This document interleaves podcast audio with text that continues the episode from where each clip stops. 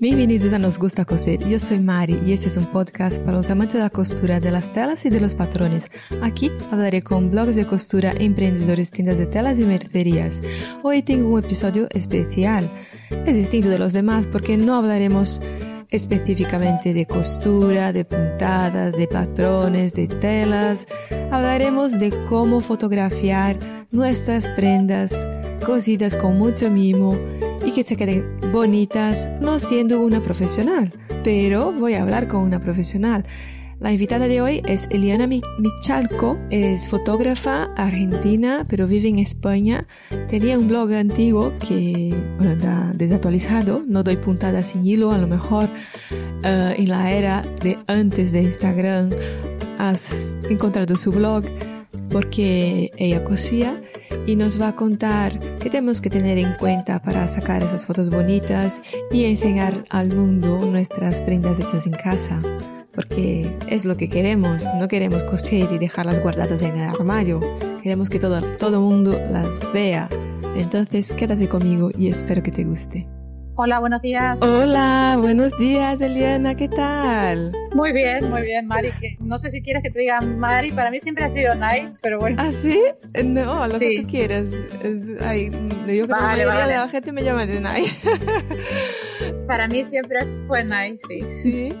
Eh, bienvenida, bienvenida a mi canal. Me alegro mucho de hablar Muchas contigo. Muchas gracias. Gracias a ti por, gracias a ti por, por contar conmigo. Fue así muy eh, de, improviso, nada muy planeado por mi parte. Porque te y por la mía también. eso siempre me hago listas en la cabeza con los temas que íbamos a tocar, pero luego se me olvida todo, improviso y luego me odio cuando me escucho, pero bueno, supongo que será lo normal. Hacemos una pequeña introducción de quién es Eliana, ¿te parece? Vale. Vale, me parece bien. Pues a ver, Eliana es una mezcla de cosas que ha ido juntando a lo largo de, todos estos años de, tanto recorrer. Me fui a los veintipocos años de Argentina, dejé a medias, pues bueno, por la situación en su momento era el caos este del corralito y demás, y dejé, había empezado la carrera de ingeniería en sistemas y me fui escapando de la situación y al final, bueno, cuando llegué a Europa queriendo ser no, no queriendo depender de mis padres, pues me he buscado la vida como fuera. Entonces ahí no, no, no me puse a estudiar cuando llegué, estuve trabajando de niñera, trabajando eh, en una heladería, en de lo que fuera. ¿Pero decidiste eh, Europa porque tenías conocidos aquí o...? Yo, soy, mi familia por parte de padre son alemanes y austríacos. Y entonces ah. yo, como fui a un colegio alemán, y en la casa de mi abuela se hablaba en alemán y se comía en alemán, porque eso es, eh, para mí la comida esa que me atrae es la alemana, mm. del, sur de Alemania, de la zona de Bayern. Y, mi sueño desde que había conocido Alemania de pequeña e, era vivir ahí. Ah. Entonces. ¿Pero viniste a España o fuiste a Alemania? No, no, primero estuve en Alemania. Estuve en mm. Alemania casi dos años. Eh, y bueno, yo estaba muy feliz. Era, eh, para mí Alemania era y sigue siendo mi lugar en el mundo. Pero claro, mm, el que era en ese momento mi marido, pues no se terminaba de, no terminaba de encajar mm. con la cultura alemana, con la idiosincrasia de así. Entonces, como él era de familia de, de Lugo, entonces dijimos, bueno, vamos a algo intermedio, que no sea tan, tan distinto a la Argentina, vamos a España, que tiene cosas de Argentina, pero no, no llega no llega a ser ese extremo. Y así que hemos venido, caímos casi un poco por casualidad en Valencia y desde entonces estoy aquí, que ya voy por, llevo 15 años aquí. Oh. Pero Eliana, cuando te llamaba, leía tu nombre en internet, te decía Eliana Micalco, pero yo creo que es Michalco, ¿no? Es Michalco. en realidad está mal porque eh, es de origen checo y según tengo entendido, ahí se declinan los apellidos. Entonces, siendo mujer, debería ser Michalkova. Michal ah, wow. Pero como, como luego el que ha llevado mi apellido era mi abuelo, que estaba en Austria, pues ahí le, ha quedado Michalco, así que somos Michalco. Ah, muy bien. Y no, y no nos contaste exactamente lo que haces, ¿no? Que eres fotógrafa. Sí, tengo, tengo un estudio fotográfico, tengo mm, me dedico a la fotografía de forma profesional hace 10 años. fue un poco de forma casual porque yo te dije, cuando llegué a España entré a trabajar en una empresa de ingeniería, aunque yo estaba en, yo era administrativa. Y, y me dedicaba a la fotografía como hobby. Mm. Me gustaba fotografiar. Empecé, empecé más con cosas, pero me gustaba mucho fotografiar niños, Mm. estados de ánimo. Y, cuando la empresa empezó, entró en un ERE, empezó a complicarse la situación y al final eh, quedamos todos en la calle, pues he dicho que voy a hacer. Si ahora mismo había una crisis muy grande, que fue la del 2008, 2009, por ahí. Y te- yo tenía un, mi hijo mediano era muy pequeño. Digo, si ahora me pongo a buscar entre lo que cuesta una guardería y lo poco que estaban pagando y lo complicado que estaba en el momento, digo, voy a invertir la, la indemnización de ese momento, la invertí en una cámara profesional Mm. y, y me lancé a, hablar con la gente, pues mira, hago reportajes mm, gratis a cambio de que me permitas publicar las fotos en una página que me estaba armando. Y yo siempre digo que en un momento se me ha ido de las manos porque enseguida ya empecé a cobrar y cuando me quise dar cuenta pues ya tenía la agenda completa Mm. Luego me monté un estudio porque en, en el pueblo donde vivía mm, puse un estudio fotográfico y, y cuando quedé embarazada de la tercera eh, lo he cerrado porque realmente mm, en ese momento lo que más me convenía era cerrar el estudio porque además ha venido mucho la tendencia de trabajar en exteriores, sobre Mm. todo con niños y embarazadas, que es lo que más me gusta. Y así fue con... Ah, bueno, en ese periodo en que he dejado de trabajar cuando nació la pequeña, la tercera, ahí fue cuando... Esto tiene historia graciosa. de- Yo tenía la fama, o sea, así como tengo la fama de mala cocinera, tengo, tenía la fama porque una vez a mi marido se le había caído un botón de la camisa y me ha pedido que se lo cosa y le he cosido dos botones juntos. O sea, dos. ¿Dos? Y entonces a partir de ahí ha quedado la anécdota entre todos los amigos y todo el mundo de que, fíjate, que no sabe coser ni un botón.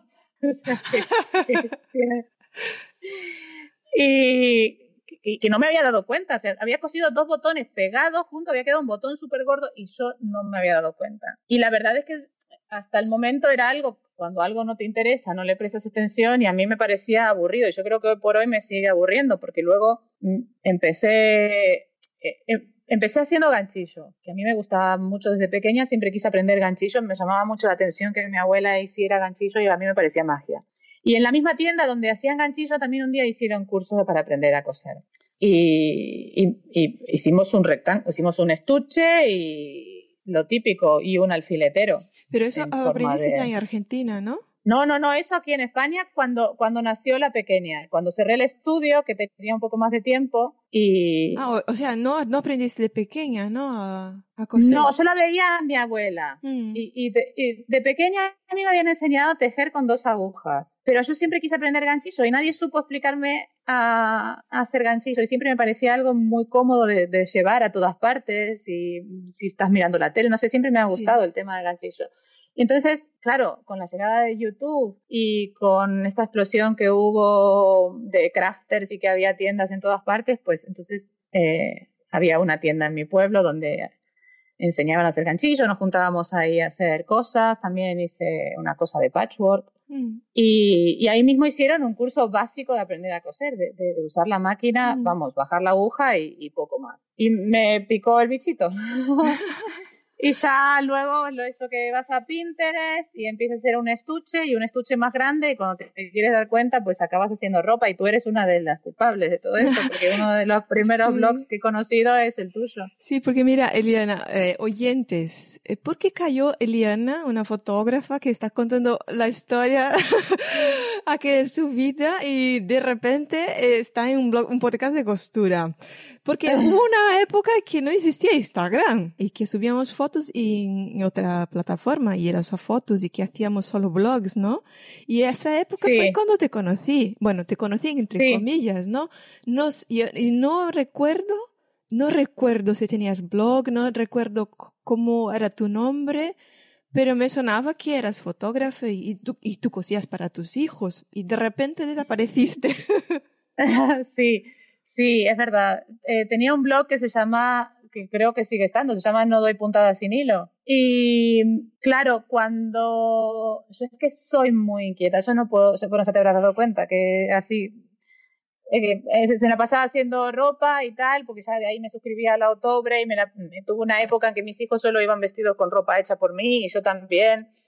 Y claro, cuando ya mi hija tuvo una edad en la que ya empezó a ir al cole y demás, que volví a montar eh, otra vez el estudio, pues ahí la costura ha quedado abandonada. Y no obstante, tengo unas ganas locas de volver y ahora ahora ya te digo que con el nuevo embarazo me da un montón de ganas de, volver a hacer ropa para, para, el bebé y además ahora Papá Noel me ha traído la cameo y así que ahora estoy todo el rato estampando camisetas a mis hijos, todo lo que me piden, que están encantados porque además tanto mi marido como mi hijo son, son muy frikis, entonces vamos, están encantados Pero dejaste de coser, ¿no? Dejaste eso, no sé, unos buenos años de coser, pero seguías, seguías la, pues las bloggers de costura aún, ¿no? Eh, Lo sigo muy poco.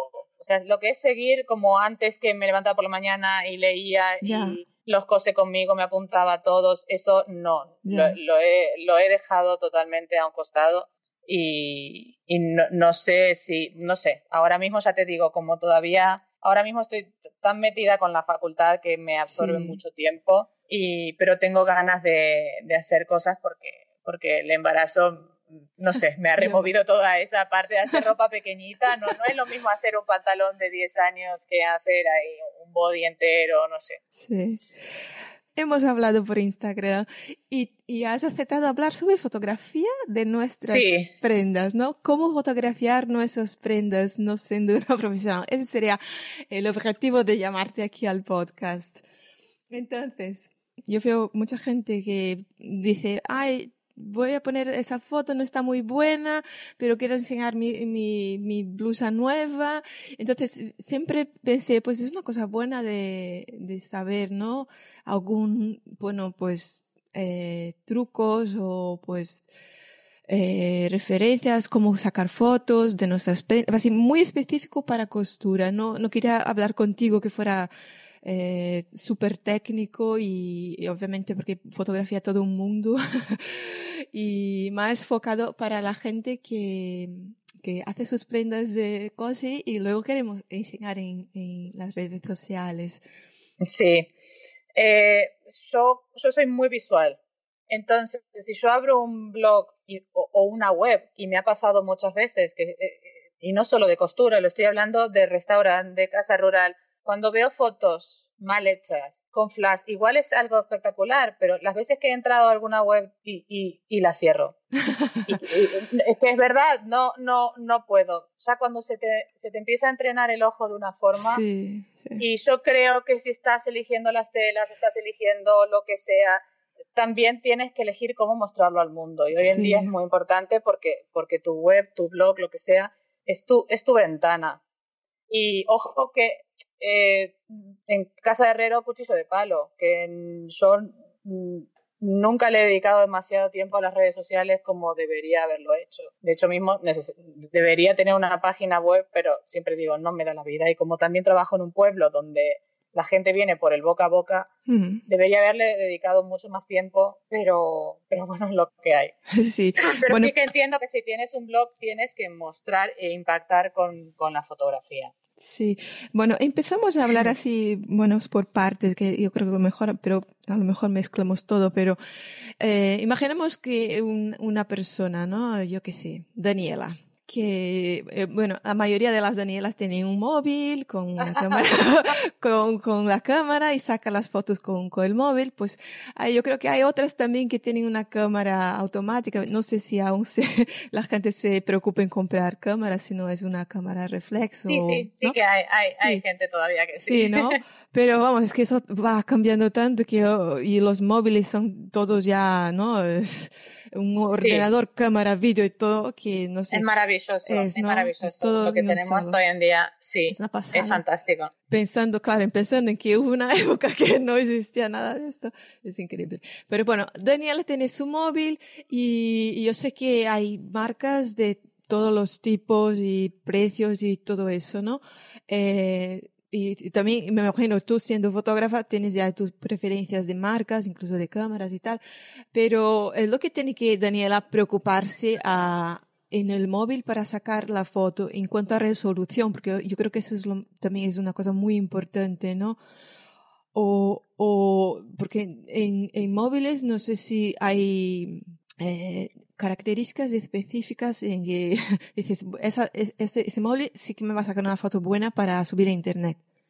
Sí, a ver, eh, yo por ejemplo, cuando elijo móvil y una de las cosas más importantes es la cámara, obviamente, elijo sobre todo que se pueda trabajar en manual, que yo pueda elegir los parámetros de forma manual, porque al fin y al cabo los automatismos están decididos por un algoritmo de alguien que ha decidido que, que la foto sea así. Sí, pero los, por los móviles se consigue eh, tener el modo manual. Sí, sí, no son demasiados, pero cada vez más. Los que están orientados al público que le gusta la fotografía, sí que tiene, mm, a ver, hay desde bastante personalizable hasta totalmente manual e, e incluso en formato RAW que es un formato eh, no comprimido, mm. digamos. Para que tenéis una idea. Eso más para cámaras, cámaras normales, ¿no? Móviles, ¿no, Eliana?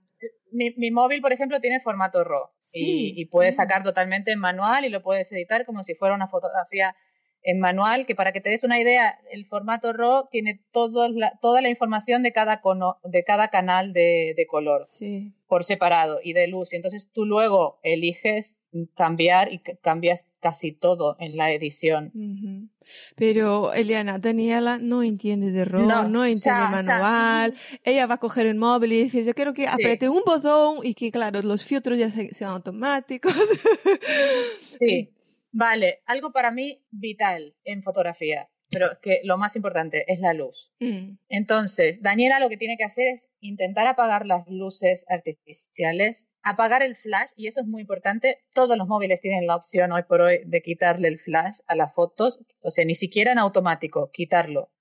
Y buscar un sitio cerca de una ventana donde vas a tener mucha luz e incluso si ves que no tienes una luz suficiente, si, si no te vas a comprar un reflector, lo puedes hacer tú misma con estos parasoles que se ponen en el coche, que de un lado son plata, pues lo puedes mm. poner de tal forma que refleje la luz de una ventana y te ayude a tener más Sí, pero antes de entrar en, cosas más específicas de eso, mm. hablando solo de, del móvil, la, la característica de, de, en cuanto a resolución de foto, ¿tú dejas alguna específica? Yo de normal pongo la máxima resolución porque siempre le puedes quitar, pero no se la vas a poder poner. Entonces... Eh... Tú, dejas siempre a la máxima y luego cuando vas a editar, pues mm, eh, reduce o lo que sea eh, en la edición, ¿no? Sí, yo de normal, bueno, ahora como, como la, todas las fotos se entregan al cliente, yo las entrego a máxima resolución para que se puedan imprimir, porque si quieres usarla para un blog, no necesitas más de 72 píxeles por pulgada que es, hoy en día en el móvil creo que se puede poner resolución web, se llama. Y entonces con eso tú lo puedes ver en una pantalla tranquilamente, pero claro, a la hora de imprimir va a quedar un poco pobre. Claro, pero vamos, pensando que, en que Daniela no va a imprimir, porque nadie va a imprimir la, las fotos de, sus costuras. Eh, yo creo que es suficiente con los 72, pero claro, si ella quiere dar un zoom y quiere, no sé, modificar un poco la foto, igual es mejor mismo lo que dices, ¿no? Dejar a máxima eh, resolución y luego se ve, ¿no? Y, y, y, Eliana, en cuanto, por ejemplo, yo tengo una cámara, ¿no? ¿Tú, ¿Tú crees que hay un kit básico pero eh, volviendo, ¿no? Pensando en Daniela que va a sacar fotos de su ropa, de su, de su costura para web, que no va a ser preimpresión. Y, mm, ¿Tú crees que para que la foto salga buena solo con el móvil es suficiente? ¿O hay un kit, por ejemplo, pues que tengas un, un trípode para el móvil o que si usa una cámara automática mismo, un trípode o un reflector? ¿Tú crees que eh, solo con, solo con la cámara ya basta o sí que pues una inversión y un kit básico es, está bien? A ver, yo creo que con un buen móvil puedes, hacer, puedes cubrir toda, todo lo que necesitas. No obstante, cuando empiezas a ahondar y te empieza también a picar el bichito de la fotografía, es un poco como la costura. Ya. No necesitamos una remalladora, pero al final la terminas necesitando. Entonces, eh, no vas a necesitar una reflex, no es algo de vida o muerte, pero cuando empiezas a ahondar en el tema, pues te das cuenta que hay cosas que quieres controlar y que con el móvil, aunque hoy en día se hagan virguerías, pues sigue faltando. Hmm, ¿Y qué cosas? bueno, pues entonces... Pues, por ejemplo, el punto de enfoque el punto de enfoque exacto donde quieres que algo, que hoy en día en el móvil tú ah, tocas con el dedo donde quieres que enfoque, pero no, no termina de ser la misma. Incluso en, el móvil que tengo yo, que he elegido en su momento lo que, la que tenía la, la mejor cámara, no termina de ser esa misma precisión que, que cuando estás con una reflex y le pones el punto exacto donde quieres que enfoque eh, en una cremallera, por ejemplo, si quisieras desenfocar o lo que sea. Mm. Y bueno, yo la verdad es que yo, yo ya, ya me picó el gustanito de, la fotografía hace tiempo. Y, Lo sé, y se, se nota. es que yo, yo tampoco saco fotos con el flash. Eh, y siempre intento que sea luz natural, pero no saco fotos fuera de casa porque yo no controlo la luz, no, ¿sabes? No controlo el entorno, no controlo mis hijos. Entonces, básicamente yo saco fotos dentro de casa. Y aún así, sacando fotos dentro de casa, pues yo tengo un trípode, compré ahí un, un reflector, un, una tela blanca y vamos, un medio kit básico para que la, para que la foto salga como yo quiero, que, que, la verdad es que ni sé si, si eso sale, vamos, eh, no es que quiera acercarme a una foto profesional ni nada, ¿no? Es solo que cuando yo veo, digo yo, pues eso me gusta y no... Que tengo, exacto. ¿Sabes? Que ese es el tema, sí. Para evitar eso de pongo la foto en Instagram y digo, es que mira, la foto no está muy buena, no, es que yo quiero poner y que, que, que me guste, ¿sabes? Sí. Entonces, yo, igual es, es más por ahí, ¿no? La cosa, ¿no? Que a lo mejor no tienes todo un equipo, pero intentar sacar la foto que, que te agrade, no tener vergüenza, ¿no? De... Es un poco lo que te decía hoy, si vas a hacer una foto, aunque sea en casa, aunque sea con el móvil, pues eh, hay algo que mucha gente no ve, cuando, obviamente cuando no tienes el ojo entrenado, y es que la foto está entera. O sea, también tiene un fondo. Tú no puedes hacer una foto de una camiseta y de fondo tienes una montaña de ropa para planchar, eh, no sé, la cocina medio recoger. A veces es simplemente, y que todos tenemos la cocina medio recoger, todo el mundo tenemos montañas, pero intenta buscar un rincón que, que parezca, simplemente para que llame la atención lo que quieres mostrar y para, para los otros que tenemos el ojo un poco entrenado, no se nos basta, porque a mí sinceramente cuando yo veo cosas en el fondo y demás, se me va la vista a, cosas que Claro, es que, es que no nos damos cuenta, la verdad, es que em, a veces yo creo que mirar una foto es mirar em, esos huecos, ¿no? Y claro, si tú quieres, a ver, tú quieres sacar una foto de lo que, de lo que te interesa, ¿no? El, la cremallera, y tú solo estás mirando la cremallera sin mirar el resto, ¿no? Exacto. A veces no miramos el resto que está ahí. Pero bueno, eh, volviendo a hablar de, de, un poco de la parte técnica, ¿no? Si saco la foto y de mi móvil, la bajo, no sé qué, o uso el, eh, mi, propia, mi propio móvil para hacer una edición, para cortar esas partes que no me gustan, ¿tú recomiendas alguna aplicación o, una cosa mm, así básica, no profesional, ¿sabes? Eh, los aplicativos gratuitos que hay, tanto que pueden ser para ordenador como para móvil. Yo la verdad es que como yo eh, todo lo que es fotografía lo trabajo en, en, el ordenador y claro, yo uso Lightroom y Photoshop. Ah, vale. En, en el móvil personalmente tengo creo que una que uso que se llama VSCO, que es gratuita a mí esa me gusta mucho, tiene lo que necesito, la puedes guardar en, en, en, la máxima resolución también en tu galería sin necesidad de que te ponga una marca de agua. Y a mí esa me gusta mucho porque además incluso tengo muchos packs comprados para, para el Lightroom, que es el, el, programa que uso en el ordenador, que son filtros que simulan la fotografía analógica que esto es lo curioso, que hemos ah. avanzado tanto para intentar simular cosas de hace 30 años Madre mía, no sabía ni que existía.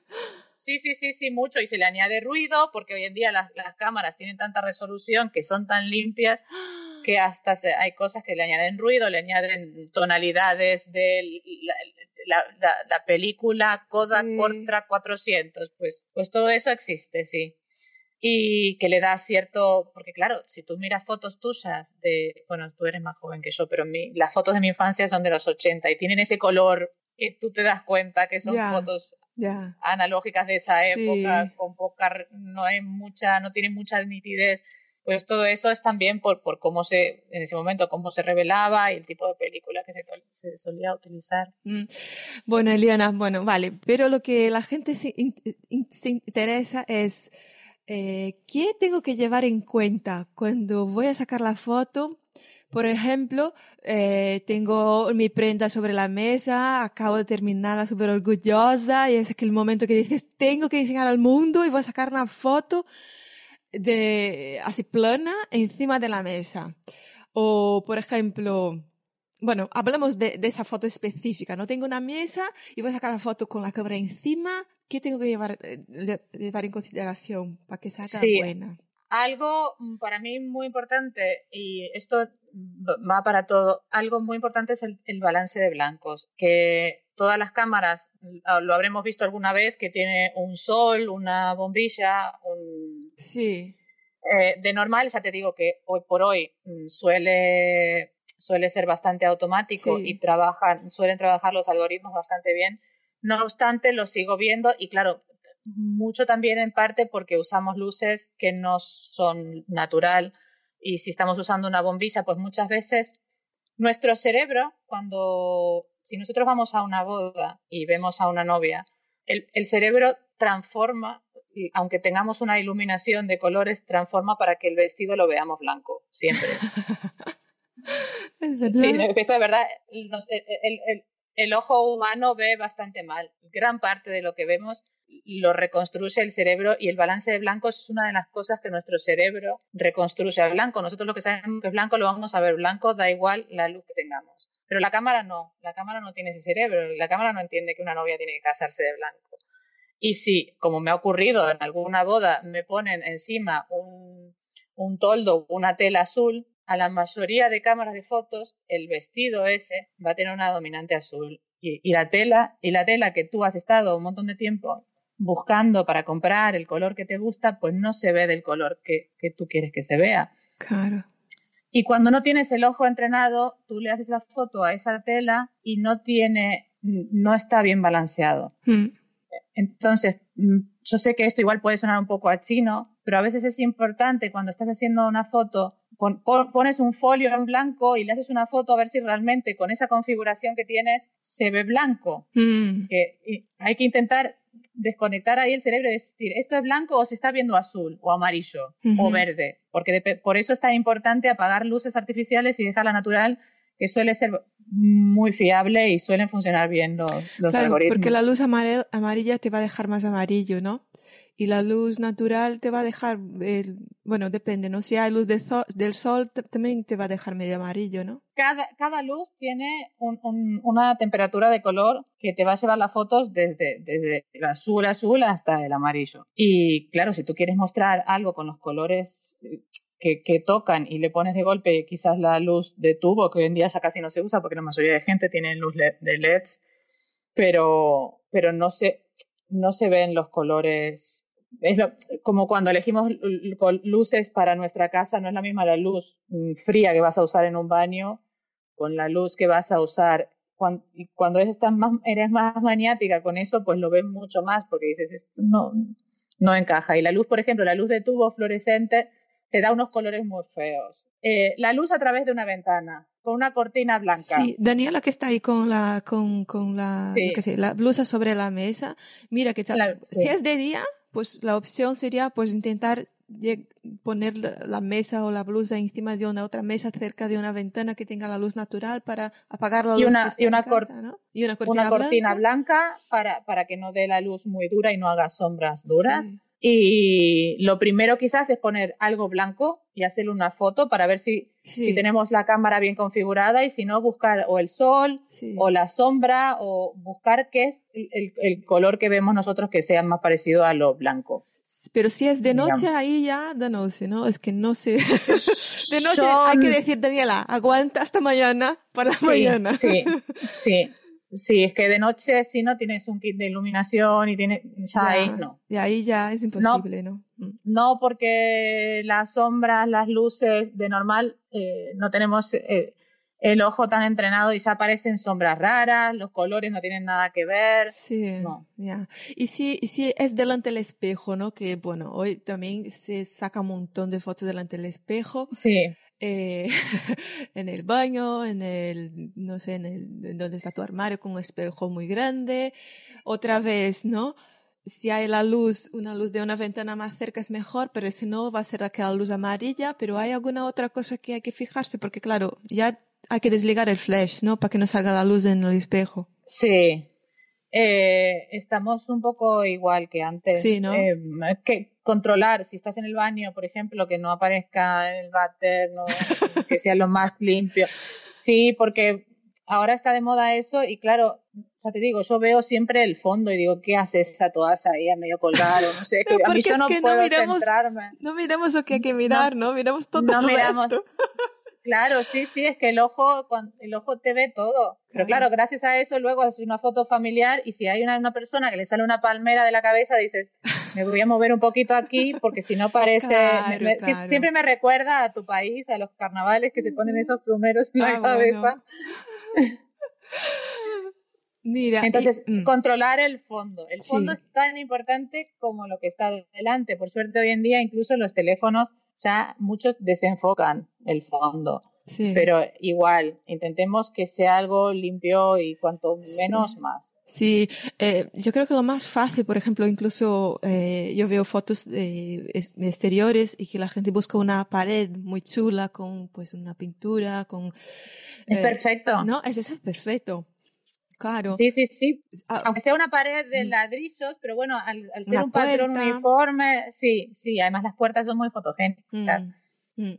Y, y, y, si, y si tenemos que, que decir a, a, una persona que nos saque fotos, eso es lo más difícil, ¿no? Porque de ahí, claro, sí, tienes que explicar todo eso a la otra persona. eh, algo que has dicho recién, y perdona, que abro un paréntesis con algo que me has recordado. En exteriores es muy importante intentar, salvo que se controle mucho, intentar que no sea con luz de sol directa. Es decir, que no le esté dando el sol directo, porque el sol directo lo que hace también es tener sombras muy duras, eh, que se nos queme una parte de la foto y la otra esté, eh, esté subexpuesta. Entonces, lo ideal son esos momentos en los que igual el sol está dando por otro lado y que hay mucha luz, porque de día tenemos mucha luz, pero no está en el momento en que no le está dando el sol a esa pared. Entonces, para eso, por ejemplo, si es un día, muy insolarado, eh, ¿hay una, una hora que es más adecuada? Sí, hay horas muy, más adecuadas. Si quieres usar la luz directa, digamos natural, pues o cuando sale el sol o cuando se pone. O como le digo siempre a los niños, cuando la sombra es muy larga, ese es el momento porque la luz es mucho más suave y es mucho más pareja. Pero si, si, si, si quieres mostrar, en el caso de la costura, que quieres mostrar una prenda y que se vean con más detalle, si no, si no tienes esa luz tan bajita, pues intentar hacerlo a la sombra, porque la cámara va a leer la luz correcta, no vas a tener sombras duras, se va a ver todo parejo y lo que se llaman sombras abiertas, mm. ¿no? Que no tienes luz directa, pero se ve. Mm. Yo en casa, eh, la mayoría de las veces, eh, cuando para mí el día perfecto es nublado. Sí. Incluso es que el nublado es perfecto porque es como... Es de una luz difusa, ¿no? Ah, porque es, ideal, es como si tuvieras una gran caja de luz. Sí. que son estas cajas que tienen todos flashes alrededor y es que es perfecto. Es como cuando tienes un estudio muy iluminado y tienes todas cortinas blancas y tienes luz por todas partes y es, es perfecto. Los días nublados, que vosotros tenéis muchos, pues sí, son perfectos. Sí, ¿no? Eh, y hablando así, por ejemplo, del encuadre, ¿no? Es que esto es, es un poco hablando del entorno que decíamos antes, ¿no? Eh, Sí, vamos a sacar foto de cuerpo entero, ¿no? Eh, sí. la gente suele poner, pues, ponerse en el medio de la foto y todo aquel súper espacio alrededor, ¿no? Entonces, cuéntame, ¿cuál es el encuadre perfecto para sacarnos la foto del look que vamos a poner en internet? Hay muchas cosas. Sí, una de las cosas importantes es cuando le pedimos a alguien que nos saque una foto, no sacarla ni desde muy arriba ni desde muy abajo. La gente que no suele hacer fotos de normal suele hacer todas las fotos desde su altura. Coge la cámara a la altura de sus ojos y saca fotos. Eh, intentemos, si vamos a sacar una foto de cuerpo entero, nos agachamos un poquito.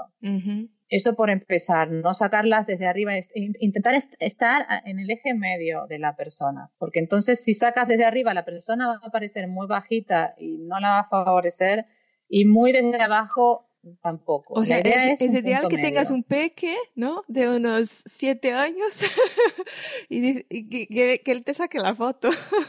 Eso, pues mira, has tocado un punto súper importante porque creo que una de las primeras reglas que se da en los talleres de fotografía infantil es baja a su mundo, porque las madres tenemos muchas veces la costumbre de hacer desde arriba, ¿no? Desde mi altura, desde mi metro setenta, le saco desde arriba y todos los niños parece que tienen cabeza y, y, se ve de fondo el suelo.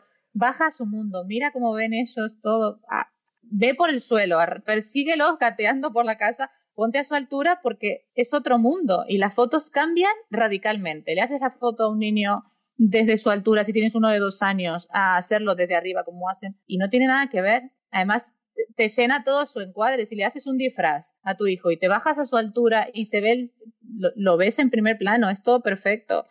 Desde arriba, pues se pierde un montón, se deforma porque la perspectiva hace que se vea la cabeza grande y siempre intentar en el punto medio, hacer las fotos desde desde, desde como si fueran ellos mismos, no desde tu altura.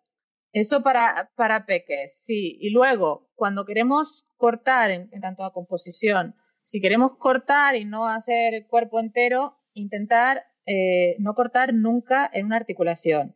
O sea, no cortar, si quieres cortar, no cortes la mano eh, a la altura de la muñeca, que, que da una sensación. sí, horrible, sí. Sí, tiene, eh, por eso los planos si tú, por ejemplo, está el plano americano, que a mí me parece un plano muy bonito. El plano americano es el que nació en la época de películas de vaqueros mm, para que se viera el actor con las cartucheras donde llevaban las armas. Es, es el plano que se ve eh, hasta por debajo del culo, digamos, pero por encima de la rodilla. Mm. Nunca se puede cortar, no puedes cortar por el codo, no puedes cortar por el cuello, no puedes cortar por la rodilla. Si queremos que no se vea la cara, pues que se vea un poco del mentón o por debajo del cuello, pero nunca el cuello, porque da esa sensación ahí de que me están decapitando. Da... sí es, parece una tontería, pero es algo que a mí me agobia. Sí. bueno, y a, todos, o sea, esa cosa de que le han cortado el cuello por ahí. Claro, es que uno, uno que no entiende de fotografía mira y sabe que no, no le acabas de gustar y no sabe por qué, ¿no? Exacto. Y no, tiene claro, no me gusta mucho. Y claro, cuando veo una foto de una profesional que tiene ya el corte bien hecho, ya sabe, ah, pues eso me gusta, porque claro, esa ya sabe lo que hacer. Sí, sí, cortar está bien. Entonces, de arriba, vais, de arriba abajo, cortar eh, cerca del mentón y luego, si eh, cuando incluye los brazos, no cortar en el codo, cortar abajo del codo. Sí, ni en el codo ni en las muñecas. Mm. o sea, o, dejar la mano entera o cortar debajo del hombro, o sea, por, por intentar no cortar justo en las articulaciones. Sí. Y tampoco cortar el pie, ¿no? no, no, eso va también para los pies. Por eso los cortes más o menos son busto, ¿no? Debajo del pecho, eh, plano americano, que es por debajo del culo, o cortar, si vas a cortar los pies, no cortes en los tobillos, corta por debajo de las rodillas aunque ese corte a mí no me gusta mucho. O, haces plano americano o dejas cuerpo entero. Ahí mm. ese, a mí. Pero también, a ver, que van gustos y las reglas están muchas veces para romperlas. Dependiendo de lo que quieras provocar, obviamente. Mm. Luego, saber cuándo dejar espacio y cuándo no, que, que un poco, si, si estás, si tú estás mirando a la derecha de la foto, dejar un poquito más de espacio a ese lado y no que esté estamos otra vez en lo mismo. Si tú haces una foto en la que estás tú a la derecha, pero estás mirando a la derecha y de ese lado no tienes espacio, es como que te da una sensación de agobio, ¿no? Esta persona se está mirando hacia ahí. Entonces, lo que se llama dejar aire, dejar aire hacia el sitio donde van los ojos. Si hay alguien corriendo, pues dejar espacio hacia adelante. Ese espacio vacío, dejárselo a donde apunta la mirada, incluso aunque sea una estatua. Estás fotografiando una estatua, pero siempre el espacio se lo dejas a donde está mirando, si no te da esa sensación de se está quedando sin espacio. Sí. Y una cosa importante también eh, en cuanto a, a eso eh, donde cortar, pero también lo importante es mirar lo que el volumen lo que quieres sacar, ¿no? Y girar la cámara o el móvil, porque eso es lo que percibo a veces cuando pido que me saquen fotos, que la gente me pone en, el, en la foto horizontal, me pone en el medio, entonces hay dos huecos laterales que no se llenan, ¿no? Entonces muchas veces es solo girar la cámara y ponerla de pie, ¿no? Y llenar un poco el espacio. Exacto. Eh, eso también es importante, sobre todo cómo lo vas a componer en la página. Es verdad que hoy en día, eh, hoy en día está cambiando un montón el paradigma, porque hasta hace poco estaba muy mal visto hacer vídeos en vertical o hacer fotos en vertical. Sí. Fotos en vertical. Pero claro, ahora con el tema de los móviles que son en vertical, eh, se está, o las historias de, Instagram, son todo eso es en vertical y los que estábamos desacostumbrados a hacer vídeos en vertical, pues igual nos tenemos que acostumbrar ahora a ver las cosas de otra forma. Eh, el tema es que, claro, si lo que quieres es mostrar una costura o no estás haciendo una foto artística, porque sí, el, espacio negativo em, a mí me gusta mucho, que es cuando tienes un espacio mucho, mucho vacío y la persona pequeñita al costado, pero claro, si estás mostrando algo que has conseguido, pues lo mejor sería que resenes cuanto más la foto con lo que quieras mostrar. Claro. No, no, claro. Eh, eh, claro, el problema es que cuando hacemos esa foto con mucho vacío, en general, no, la gente que no entiende fotografía eh, eh, el vacío no es que esté vacío, tiene el árbol, el coche, el coche al lado. ah, no, no, no, no. La si basura, está vacío, está vacío. Todo, una pared lisa, si tú tienes ah, toda una pared enorme, lisa, y de golpe haces, pones y en donde toca, porque ahí también tenemos algunas reglas de composición. En el medio, no. Tiene que ir en la, en la regla de los tercios, o en el tercio, si, si, es, si, el, si el sujeto está en vertical, pues en, si dividimos el, el, fotograma, digamos, en nueve partes, que son dos líneas horizontales y dos verticales, pues tiene que estar en esas líneas. Es como cuando hacemos una foto de un horizonte, si la ponemos ahí en el medio es como que no muestras ni una cosa ni la otra o en el tercio superior o en el tercio inferior y, en vertical lo mismo, o tirando a la derecha o tirando a la izquierda. En el medio, al final, el ojo se pierde un poco. No sabe muy bien lo que tiene que mirar. Sí, y hablando un poco así sobre el escenario, ya ese entorno, ¿no? Si sacamos pues eh, esa prenda sobre la mesa, ¿no? creamos un escenario, pues intentamos limpiar un poco ese entorno o ponemos cosas, ¿no? Yo creo que eso es un, truco muy bueno que veo, veo por ahí, pues, eh, o por ejemplo, compré, una, compré una telita muy chula y saco la foto de la tela, ¡pa! ¿no? Entonces, eh, obviamente es lo que quiero enseñar, pero queda más bonito si, si creas un entorno, ¿no? Muy bonito, muy bonito. Y eso es todo un arte y claro, si pones una tijera que tiene el mango haciendo juego con la tela, pones unos hilitos, unos botones, además la costura está llena de cosas interesantes con colores y formas y siempre hay manera de, de aderezarlo para que quede bonito y una mesa, igual una mesa rústica o una mesa, de hecho, hoy en día se consiguen un montón de packs por ahí de de fotos de maderas para que te la imprimas en A3 y la uses de fondo para todas estas ¿Ah, cosas pequeñitas. ¡Wow! Ah. Está lleno, sí, sí, sí. Entonces tú te la, yo tengo un montón impresas en A3 y haces la foto desde arriba y parece que tienes ahí una mesa súper chula pintada de blanca y envejecida y en realidad... No sabía. Bueno, yo, yo eh, a veces eh, saco fotos de, bueno, busco alguna, alguna cosa bonita en, mi casa, pero vamos, si es cosas de costura, sí que tiene que ser rápido y ahora ya, porque la luz ahora y no tengo más minutos.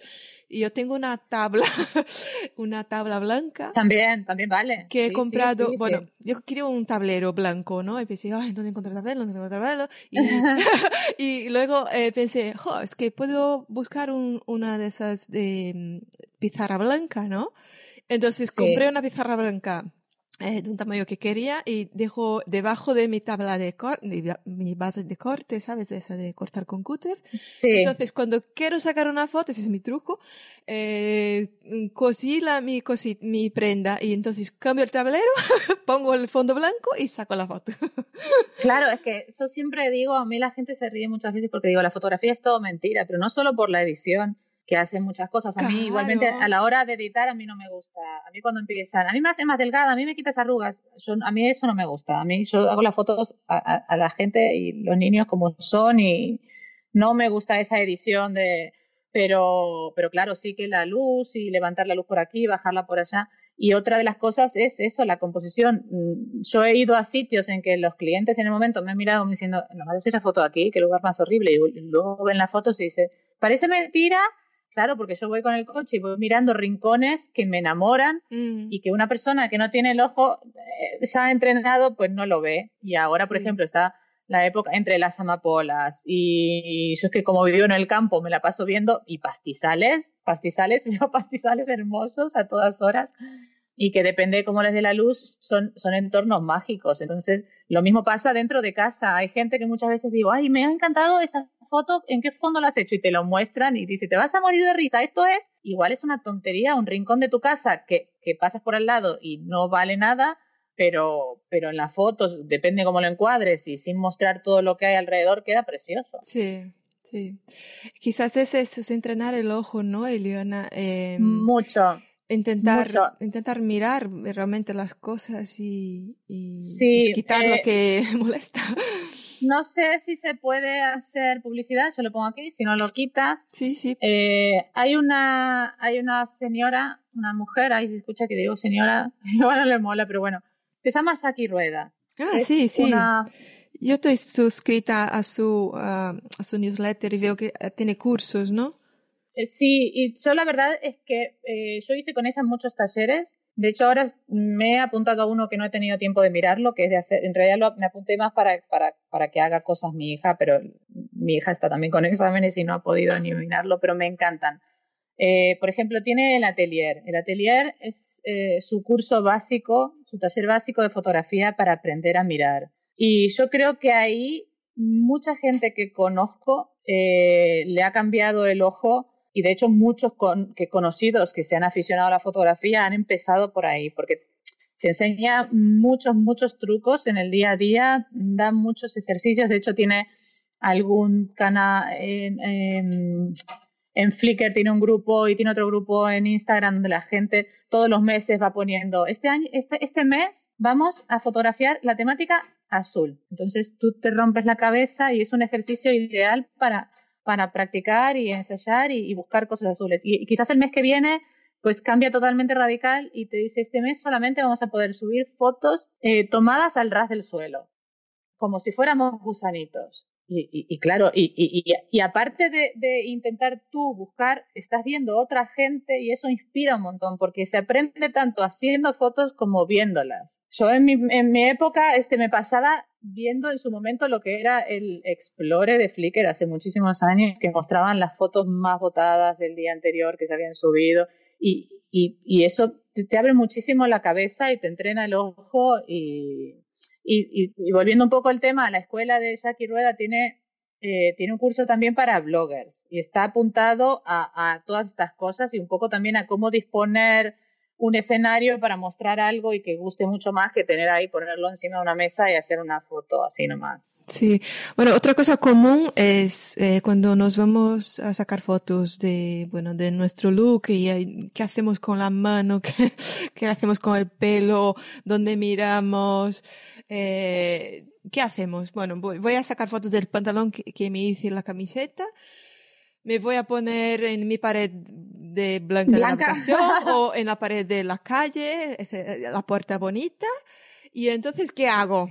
Sí, un recurso muy utilizado entre los fotógrafos cuando la gente dice, ay, que yo no sé cómo ponerme. Pues eh, tener siempre a mano accesorios, en plan, no sé, gafas de sol, un sombrero, un collar, eh, un pañuelo, todo lo que sean accesorios que tú de golpe, en vez de poner las manos que hay donde las pongo, pues te coges el sombrero por los dos costados. Mm. Digo sombrero que puede ser una pamela o Entonces, los accesorios ayudan mucho cuando no se sabe dónde poner las manos. También yo aquí es que dejo, dependiendo de la gente, si veo que es muy tímida, pues intento primero darle un poco de charla y luego que improvisen un pelín. Y puedes poner las manos tapándote la cara, puedes coger un pompero y hacer pompas. Eh, no sé, o coger un libro y si no quieres que salga tu cara. ¿Y qué hacer con la mirada?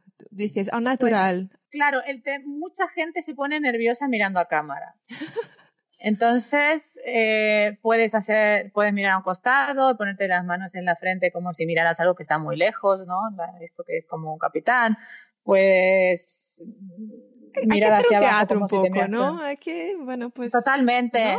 Totalmente. Yo cuando la gente la tengo delante y a veces, incluso hasta para hacerse una foto de carnet, que es, a veces es súper complicado que una persona se relaje y salga cuando tienen la cámara delante, se ponen duros, ponen caras, entonces al final muchas veces dejo la cámara y digo, nada, y, empiezo a decirles que se muevan y que sacudan las manos y les hago hacer alguna pasasada para, para que se relajen y estando ahí todo tiesos y si vas a pensar, relájate. Y si no sabes a dónde mirar, pues coges a un libro y miras a un costado. Y yo ya llegué a buscar en internet antes de hacer la foto posturas, que, ideas, eh, que, ¿sabes? Eh, fotos eh, de modelos en la playa, yo qué sé, ¿no? Y entonces buscando para tener ideas, googleando, ¿no? ¿Qué hacer con la mano cuando hago la foto? Entonces, pues, ah, Google te da un montón de fotos ahí, ¿no? Claro, es que en, fotografía, es que, por ejemplo, tienes libros enteros solo de poses, de poses de, familia, de poses de retrato, de, y están está, está, es, es, un mundo, obviamente, como todo. Sí. Y, sí, pero puedes buscar, obviamente, si buscas en internet vas a encontrar un montón de guías e incluso en, en Pinterest te puedes hacer un tablero de ideas de mm. fotografías y aunque no sean apuntado a la fotografía de otra cosa que te haya gustado y te vas creando ahí tu tablero de ideas que te han gustado mucho cómo está hecha la foto, de intentar copiarlas. Por eso a mí me gustaba mucho en su momento Flickr, en la plataforma esta, porque las fotos, como suele subirse la información de cómo fue tomada, pues a la hora de aprender ayuda un montón saber mm. con qué apertura de diafragma se ha, tomado, con qué velocidad y un montón de cosas que, con qué objetivo, si, si, si vas a invertir en algún momento en, en algo y todo eso ayuda a aprender también. Una cosa que veo difícil es, es, sonreír, ¿sabes? Porque, por ejemplo, yo me saco fotos en una habitación, eh, la pared blanca, eh, con el tripod y una, mm, y un mando a distancia. Sí. Claro, y claro, me vuelvo un poco loca porque tengo que ir, venir a ver si está sacando fotos de la cabeza, del ojo, del brazo, del codo, de no sé qué, ¿no? Y, y luego, claro, eh, no percibo que no sonrío, ¿sabes? Y veo que, y que luego la gente dice, pues que no sonríes, es que claro, de ese momento pues no me acuerdo. Sí que tengo recuerdo de, de, fotos tuyas sonriendo. No, no, es porque, claro, cuando veo y luego tengo que repetir, digo yo, ostras, mira, mira, porque claro, a veces a veces lo corto en el cuello, como dices, me corto la cabeza o a veces corto eh, encima de la boca y, de ahí veo que hago mi boca. es, es, que, vamos. Ya. Es muy complicado. Es que hay que hacer mucho el payaso, hay que hacerse muchas fotos. Mm. Eh, son las veces que me hago fotos a mí misma. Claro, mi cámara tiene wifi, entonces la conecto al móvil. El móvil tiene una aplicación y yo veo desde, la, desde mi móvil veo lo, lo que ve, lo que se va a ver en la foto. Ah. y, y, entonces tengo, pero me acuerdo en la época en que no la conectaba al móvil que con el disparador y me acuerdo, era una risa de salir corriendo y, mirar y decir, Dios, por Dios, ¿qué estoy haciendo?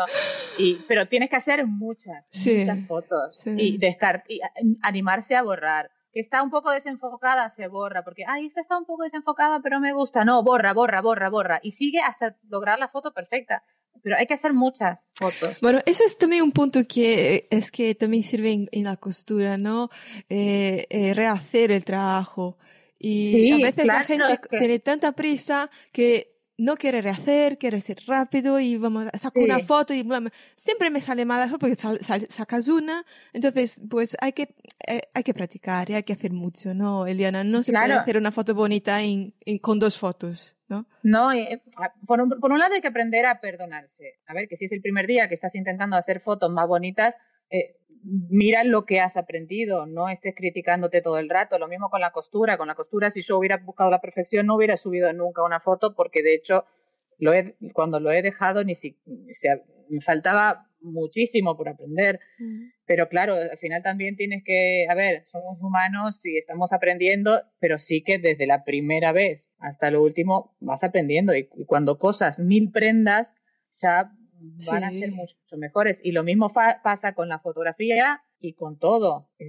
Es, hasta que no lo, vemos con los pequeñitos, que hasta que mm. no lean muchísimo no van a saber leer. Pues esto es igual. Sí, sí es, entrenamiento y probar cosas y ya cuando ya más o menos tienes eso controlado, pues ya puedes empezar a intentar hacer fotos a contraluz y hacer siluetas y... Sí, y hablando de pequeñitos, ¿no? Eh, mamás que cosen para los peques y quieren sacar la foto y el peque no para, que no sé qué, que no se me viste la ropa, que, te ¿tienes algún truco?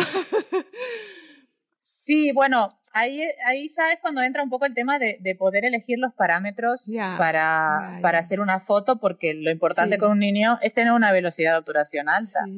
Eh, o sea, que la foto se haga muy rápida para que si el nene esté moviéndose salga lo más congelado posible. Bueno, de los pequeñitos, pequeñitos sí que es un poco lucha, pero ya mayores es un poco más fácil en el sentido que ya comprenden, ya... yo, por ejemplo, eh, cuando eran más pequeños, así como tres, tres, o cuatro años, les daba algo que sujetar, o eh, un poco eso truco de, la, de nosotras, ¿no? ¿no? Coge, algo, un libro, o mirar la tele, ponlo delante de la tele, mientras, y tú al lado de la tele, y mientras está mirando la tele, está mirando para ti y sacas la foto. Sí, sí, es que, es que al final con los peques el, el secreto es ese, no decirles, o sea, no, no, no decirles que, entiendan que no estás haciéndole una foto, sino que van a hacer algo divertido y tú les vas a hacer una foto mientras mm. eso. Porque ellos no saben posar. Los niños son, son tan naturales. Y, a veces me pasa a mí trabajando que las madres están, sonríe, ponte natural. No, los niños no saben qué es ponerse natural. Ellos son naturales o no. Y si tú les dices que se pongan de una manera, ya no, no, no entienden. Lo mejor es sacarles, ¿quieres que pongan cara de sorpresa? Pues sacas de golpe un juguete que les guste un montón, o lo que te digo, el, pompero es un recurso, yo no voy a ningún reportaje sin un pompero porque siempre cuando hay un niño que no quiere salir, que está enfadado, que no sé qué, sacas un pompero y es mágico. que ahora ya me veo que ahora las próximas blogueras van a estar todos. Todos, todos, todos. La nueva tendencia. Pero bueno, hay, hay un montón de cosas. Eh, es que desde también sombreros o cosas de esas les encantan. A mí mm. cuando vienen a mi estudio, o sea, a veces entran como diciendo a dónde me han traído, me quiero ir a mi casa y luego no hay manera de que... Porque claro, tengo cajas y cajas con, con cosas que voy cambiando para, para sorprenderlos todo el rato y que no se aburran. Globos, armar también los globos es algo que les encanta. Entonces ahí en el momento en que lo tiran para arriba y estén esperando a que el globo vuelva a bajar, e, ese segundo los, los, tienes quietos para hacerles una foto. Y, claro, hay un montón de situaciones. Obviamente, si los pones en una habitación o en un colchón y se van a poner a saltar, no, es complicado. claro. es más complicado. Y por último, Eliana, eh, una cosa que es, yo creo que es importante hablar, ¿no? Eh, sobre qué datos compartes junto con tus fotos, ¿no? Porque hay gente que no, no tiene idea de que al subir una foto, ¿no? En Internet, la foto contiene datos que lo, lo pones tú o que ya son automáticos de, del sitio donde estás y eh, ¿qué nos dices al respecto de esto? Sí, bueno, aquí esto es algo bastante personal, por empezar. Yo conozco gente que sube todo tipo de fotografías y que tú puedes, mm, con muy poca información, saber dónde vive y llegar hasta su casa si hicieras una investigación, como hay gente que no sabe ni cómo se llama, ni la cara que tienen sus hijos. Eh, a nivel legal, no puedes subir fotos de niños que no tengas la autorización expresa de sus padres. Eso es a nivel legal, digamos. Eh, luego tú con tus hijos, pues lo que consideres tu marido y tú. Yo conozco padres que no quieren subir ningún tipo de información ni imagen de sus hijos y es tan respetable como, como otras que conozco. Lo que pasa es que, claro, entre los fotógrafos, digamos, es muy complicado eh, somos muy, somos de mostrar mucho la gran mayoría. Mm. ¿Y, y cuánto a datos de, de, por ejemplo, el nombre de una cosa que yo nunca hacía y luego me reñieron cuando estuve eh, cambiando mi web era que subo subía la foto tal como venía el nombre que salía de la cámara eh, IMG 5700 no sé cuánto, ¿no? Entonces ya me dijeron, tenías que poner eh, el, metadato de la imagen, ¿no? Tu, el nombre, no sé, copyright, cosas así, ¿no? Para que, para que la, que la foto que se quede ahí internet tenga, eh, tenga tus datos. A ver, eh, lo que pasa es que muchas plataformas, depende de dónde las subas, van a guardar los metadatos o no. Ah, vale. Eh, por ejemplo, en Instagram no se guardan los, los, metadatos. De hecho, hay formas de descargarlo, que yo hace poco lo hice con algunas fotos que necesitaba para un curso y he recopilado unas fotos mías de Instagram eh, y no guarda los metadatos. Hay muchas plataformas que los, las eliminan y otras directamente, eh, hay otros editores que tú cuando exportas la foto, tú la editas y cuando la vuelves a guardar le dices qué es lo que quieres que guarde si quieres que se sepa cómo se ha tomado la fotografía, si quieres que no se sepa. Mm. Pero tú ves importante que se, que se ponga o, no, o ves igual, porque como la gente ya puede, si tiene un poco más de conocimiento, puede sacar. Para mí, o sea, a mí me han robado un montón de fotos que he visto en webs, incluso algunas mm, para lucrar. Eh, o sea, el que quiere coger la foto la va a coger. Sí. Y le van a quitar la marca de agua y yo creo que había una época que igual me preocupé un poco más y luego dije, hasta que tomé conciencia, dije, mira, si no quieres que esa foto rule por ahí, no hagan nada, no la subas. Exactamente, sí. Si la subes tienes que ser consciente, porque si no vas a vivir en una paranoia constante de, de, de, buscar tus fotos, a ver que si al final te las empiezan a, a, pasar o al que te las pasas, pero o sea, lo último dices, bueno, ya que la has usado, por lo menos di que es mía, con los créditos, mm. pero depende de cada uno. Hay gente que, que le han cogido fotos y, que les quita el sueño, y luego los que, los que más suben fotos y están acostumbrados a que aparezcan sus fotos en, en memes o pues al final te relajas y dices, mira, mm. si, ya te digo, si te vas a volver loca, pues no subas nada que luego realmente te vas a molestar. Si, si, realmente te, va a molestar que el día de mañana aparezca tu hijo no sé dónde, pues no la subas. Sí. Yo buscando em, información sobre ti, Eliana, por ejemplo, lo hago antes de las entrevistas, encontré una entrevista de 10 años atrás que hiciste a la revista uh. Entonces, bueno, ¡Ostras! Era, sí, era un, bueno, es, es, una entrada y tenía, era, tú completabas una frase, ¿no? Y la última frase era, en el último sueño que recuerdo, tú pusiste, volaba. Siempre soñé que volaba, hasta un día que me topé con alguien que me explicó que es al revés. Uno vuela y sueña lo que ve en ese vuelo. Sí, mucha gente cree que estoy loca y tiene razón. Entonces, Eliana, eh, ¿cómo están tus sueños ahora mismo? Pues muy mal, muy, mal, porque sí, porque me ha pasado siempre en todos los embarazos. Mm, a cambio de llevar los embarazos, los embarazos muy bien y no tener náuseas y demás, tengo unos sueños muy, muy raros, muy extraños. Y se mezclan miedos y, tengo pesadillas muy, muy feas. Así que ah. mis sueños ahora mismo es un momento muy feo. Por ejemplo, el último, para que te des una idea, eh, es que recuerde que, que, se han reído mucho mis hijos, porque claro, ahora se ve que con todo el rollo este del coronavirus. Ay, madre. y eso estaba, estaba en la consulta del veterinario, que eso, eso me di cuenta cuando me desperté, porque luego cuando me desperté digo, ¿por qué? O sea, no estaba en el ginecólogo, estaba en el veterinario y el veterinario decía que para prevenir lo mejor que se estaba haciendo ahora era se, se, sacaba todo con saquito y todo, se esterilizaba y luego se volvía a meter el bebé dentro. Y yo estaba ahí con un miedo. O sea, fíjate, qué locura. Qué y yo no sé por qué no estaba con mi marido y decía, tengo que llamarlo, yo no podía darme con él. Digo, es que si digo que sí, luego sale algo mal, pero si digo que no, y luego. Y no sabía qué, qué decisión tomar, y era todo horrible. Y luego encima levantarme, contar esto, mis hijos descojonados, porque claro, imagínate decir, estaba en lo de Miguel, un veterinario, o sea, yo iba, y, es que todo, todo muy loco. Y sí, últimamente me levanto por las mañanas y digo, ay, por favor, menos mal que me he levantado, porque. Ay bueno, pues entonces lo que sueñas de día, despierta. ¿Quieres terminar tus estudios? Sí. ¿Cuáles son tus planes? Estoy muy, muy enganchada con, con, con, la carrera. La verdad es que fue volver a además es muy curioso porque en la UNED o por lo menos en la carrera de ingeniería y en muchas otras, estamos muy organizados los alumnos en, Telegram. Mm.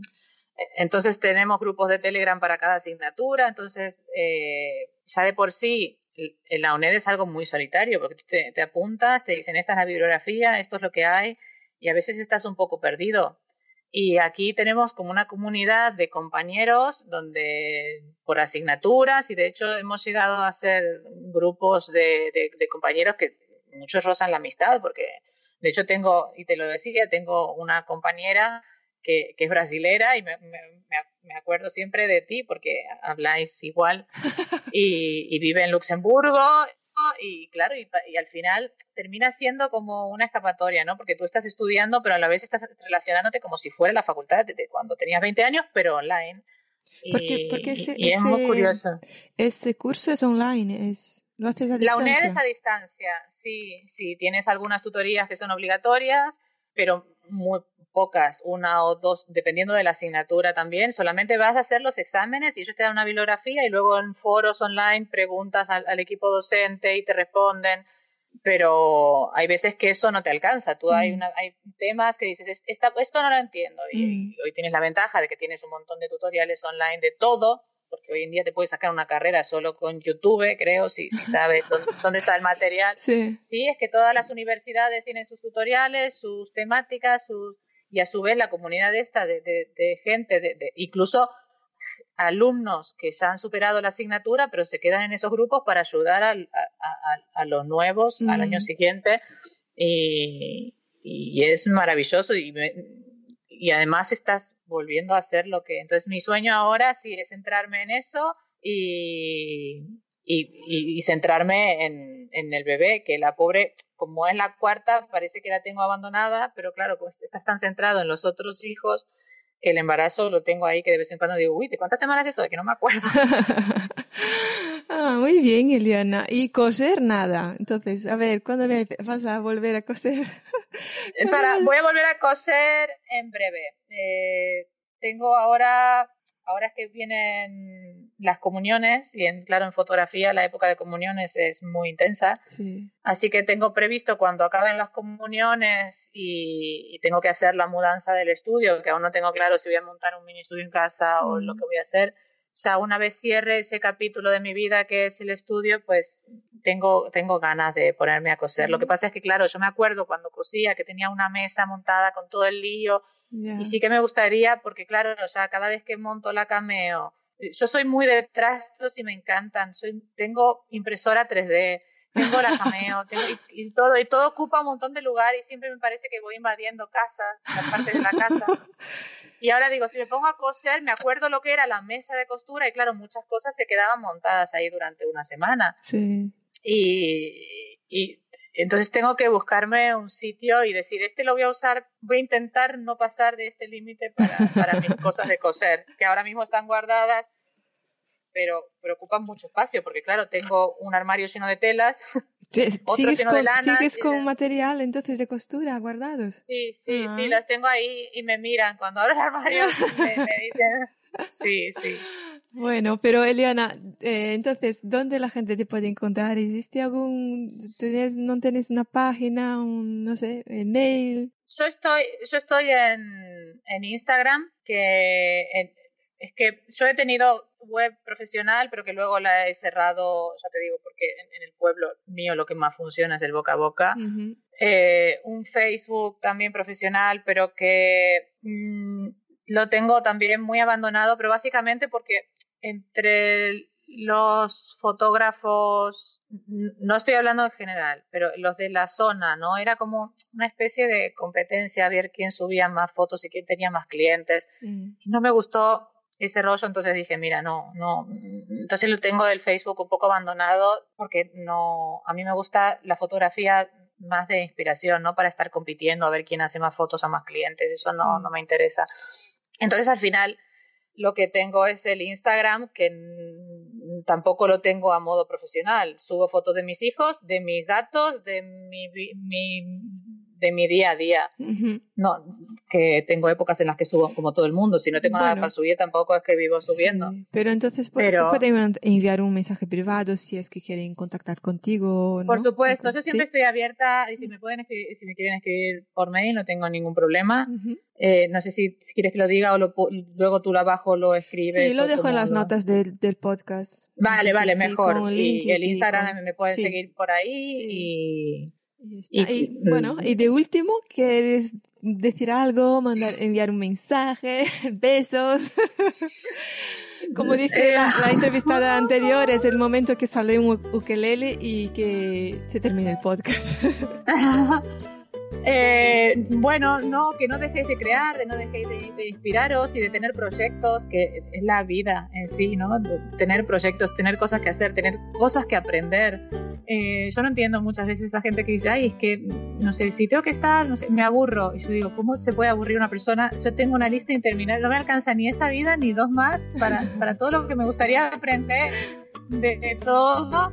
Y que, y, que, y que si ahora se os da por se os pica el bichito de la fotografía o de la costura o del ganchizo o de lo que sea, porque siempre hay cosas por aprender, pues a por ello. Y, y volver a estudiar también después de mayor con cuatro hijos y que todo. Yo descubrí un mundo porque eso también, la UNED es maravilloso porque ahí descubres que hay un montón de gente como tú, casada con hijos y que trabaja y que ha dicho voy a acabar la carrera o voy a hacer una segunda y tengo mucha gente que igual es estudio derecho y que dice mira pero siempre me había gustado informática y ahora se me ha dado por hacer ingeniería. Eh, un montón de, gente de nuestra edad que está estudiando y se saca dos, tres asignaturas por año a su ritmo, como sea. Eh, no todo el mundo lo hace, sí, porque quiero cambiar de trabajo, lo hacen porque les gusta y pues mira, y y es maravilloso, es maravilloso porque el cerebro está activo, tienes exámenes, te sientes ahí con... E, a mí la adrenalina esa de los exámenes, de luego esperar notas, de... No sé, fue volver otra vez a, a, a mi 20. Parece que vuelvo otra vez al tema, pero sí que me, me ha parecido muy interesante en cuanto a mis hijos, eh, que uno muchas veces está con el tema de que hay que estudiar, que hay que estudiar, y, y no lo viven, lo viven, no lo viven igual cuando están viendo que tú también te ah, fuerzas y que tienes esa recompensa y que eh, yo sí que he notado que hubo un cambio ahí por ese lado, de decir, mira, por las tardes cuando yo estoy haciendo deberes, mamá se sienta también a estudiar y, y que, y que tiene su esfuerzo y no es solo la teoría, ¿no? Yo a tu edad me la pasaba estudiando, no, no, que también se sigue haciendo y que el valor del esfuerzo y de, y, de lo bueno que es, que no es solo que te ven a ti que les dices que hay que estudiar, sino que lo haces y que lo valoras. Sí, yo, yo otro día hablando con mi hijo mayor, eh, eh, porque ellos tenían la impresión de que como ya eres mayor ya sabes todo, ¿no? Entonces es curioso ver que ellos entienden que tú no sabes todo, que no. que, sí, sí, sí, sí, no, no, es que siempre hay algo que aprender, siempre hay algo que hacer y ellos no se dan cuenta hasta que, que tú digas, ¿no? Porque parece que cuando ven con una duda dices, mamá, ¿qué es eso? Y tú ah, contestas, ah, ¿qué es eso? Ah, tú explicas. Lo saben todos. No, no sabemos todo para nada. Sí, sí, sí, sí, no, no, no, y si yo a veces, eh, además yo soy a mí me ha pasado de estar a veces aquí programando algo y que algo que no sabes y no te sale y, de ponerte a llorar, frustrarte en el momento. Y esta mierda, por suerte tengo en casa mi marido que más una vez, a ver, ¿qué ha pasado? Y él con su paciencia infinita, pues mira, aquí eh, a veces es una tontería eh, el sábado pasado. Me he pasado todo el sábado con una tontería y era porque Windows me estaba ocultando una cosa que se, ve que en la, última en la última actualización se me había configurado una cosa que yo lo había quitado, pero no me había dado cuenta que Windows me lo había vuelto a poner y había un archivo que no me funcionaba en una práctica y tenía todo perfecto y estuve todo el día perdido y ya lo último estaba con un cabreo y, y, y, y, que vean también que tú luchas y que también que eso es parte de la vida esas cosas pasan, nos pasan a todos, no solo a ellos porque son pequeños. Sí, mira, una cosa que mi hermana me dijo eh, hace un mes así, ¿no? Porque a raíz de un vídeo que, que sale, bueno, esos vídeos que a veces uno pasa para el otro, pasa para el otro, ¿no? Y era un niño diciendo, bueno, en resumen, el vídeo es que era un niño diciendo que eh, tú eres lo que practicas, ¿sabes? Entonces, si practicas mucha preocupación, vas a ser una persona preocupada. Si practicas mucho, eh, pues no sé, eh, felicidad, pues vas a ser una persona. Tú, todo lo que practicas, es lo que, si, si practicas, pues cuidado, es, totalmente. Es, tu mejor, ¿entiendes? Entonces hay que pensar en lo que vas a practicar.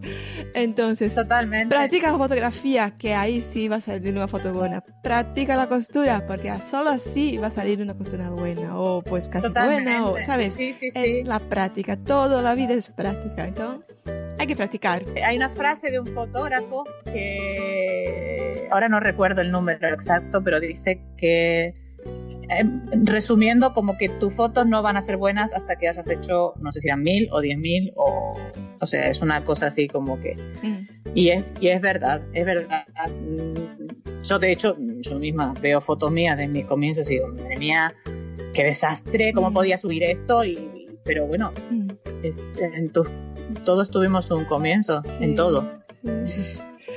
Muy bien. Pues Eliana, muchas gracias. Súper contenta de hablar contigo. Y bueno, ese podcast fue un poco diferente porque no hablamos de costura, de puntadas, de bueno, datos, pero yo creo que eh, ha, abierto un poco eh, los ojos a gente que saca fotos así y que, bueno, pues ahora puede pensar en, en cómo mejorar y quién sabe meterse más en, fotografía. Y eso me ha encantado. Era una cosa que ya quería hacer desde el año pasado. Y eso, muchas gracias. Bueno, gracias a ti por invitarme y nada, un saludo a todos los que estén escuchando y que vaya muy bien. Y lo dicho, no dejéis de soñar, menos cuando estéis embarazadas y tengáis pesadillas. Muy bien, un besito entonces. Otro, Mari, nos vemos. Bueno, ¿qué te ha parecido? ¿Te ha gustado el episodio? ¿Tú crees que vas a mejorar tus fotos y, y aplicar algunas cosas que nos dijo Eliana? No quería hacer un episodio que fuera muy técnico, con muchos términos de fotografía, que fuera fácil de entender. Y para que quede más claro, aquí dejo un pequeño resumen de lo que hablamos. También puedes encontrar en la página de este episodio en el blog los enlaces y el resumen. Entonces, si sacas fotos dentro de casa, desliga el flash, apaga la luz artificial, Busca una ventana con luz natural cerca de una cortina blanca o una pared blanca un sitio iluminado y saca foto de una hoja blanca y así puedes mirar si el blanco sale blanco y si tu, tu prenda va a salir del color adecuado. Pero nunca direcciones la cámara a la luz. Eh, lo mejor es que la luz venga de lado. Evita sacar fotos de noche. Tienes que aguantar esas ganas de compartir. Mejor sacarla de día porque si no tienes un equipo de iluminación, más probable es que te salga una foto muy oscura y, y bueno, no es lo que quieres. Si sacas fotos de, en el exterior, busca un fondo bonito, una pared con una pintura, una puerta. Eh, evita la luz directa del sol, procura sacar fotos cuando, como dice Liana, la sombra es larga, o sea, eh, antes del mediodía o al final del día. Y eh, cuanto al encuadre, no cortes las fotos en las articulaciones. Busca usar la regla de los tercios, que es nada más que repartir eh, tu pantalla en tres, horizontal y vertical, y posiciona tu objeto en, en esos tercios. Y evita sacar la foto en el medio o en el medio. Solo si, claro, es tu objetivo hacer eso. Ah, saca fotos desde el eje de, medio de una persona, ¿no? Baja su altura o pide que la persona que te está tirando la foto eh, pues baje un poco y deja aire delante de la mirada. Cuida el fondo para que no distraiga la mirada del objeto principal. No evita sacar fotos con mucha cosa detrás que luego quien va a ver pues no sabe ni que estás ahí. Y cuanto a las poses, usa accesorios para, para ocupar tus manos, a la mano de los niños, relájate y pues no incorpora al artista que llevas dentro. No te olvides de sonreír como yo. Y por último, practica, ¿no? Eh, saca varias fotos, a veces con una no basta. si puedes, míralas, repite, no, tiene, no tengas miedo de, de borrarlas y, y, tampoco exijas tanto de ti, que todo es práctica, práctica, práctica, práctica. Saca mucho, que hoy en día eso no cuesta. Vale. Y eso es todo me voy mucho por las ramas y siempre, siempre tengo mucho para contar como buena argentina. que la gente subía fotos. Ay, perdón. ¿Quieres hablar? ¿Me escuchas? Sí. No, es que se ha, habido como una especie de delay y te has quedado en bucle y ahora no sé qué es lo que me has preguntado. No sé lo, el último.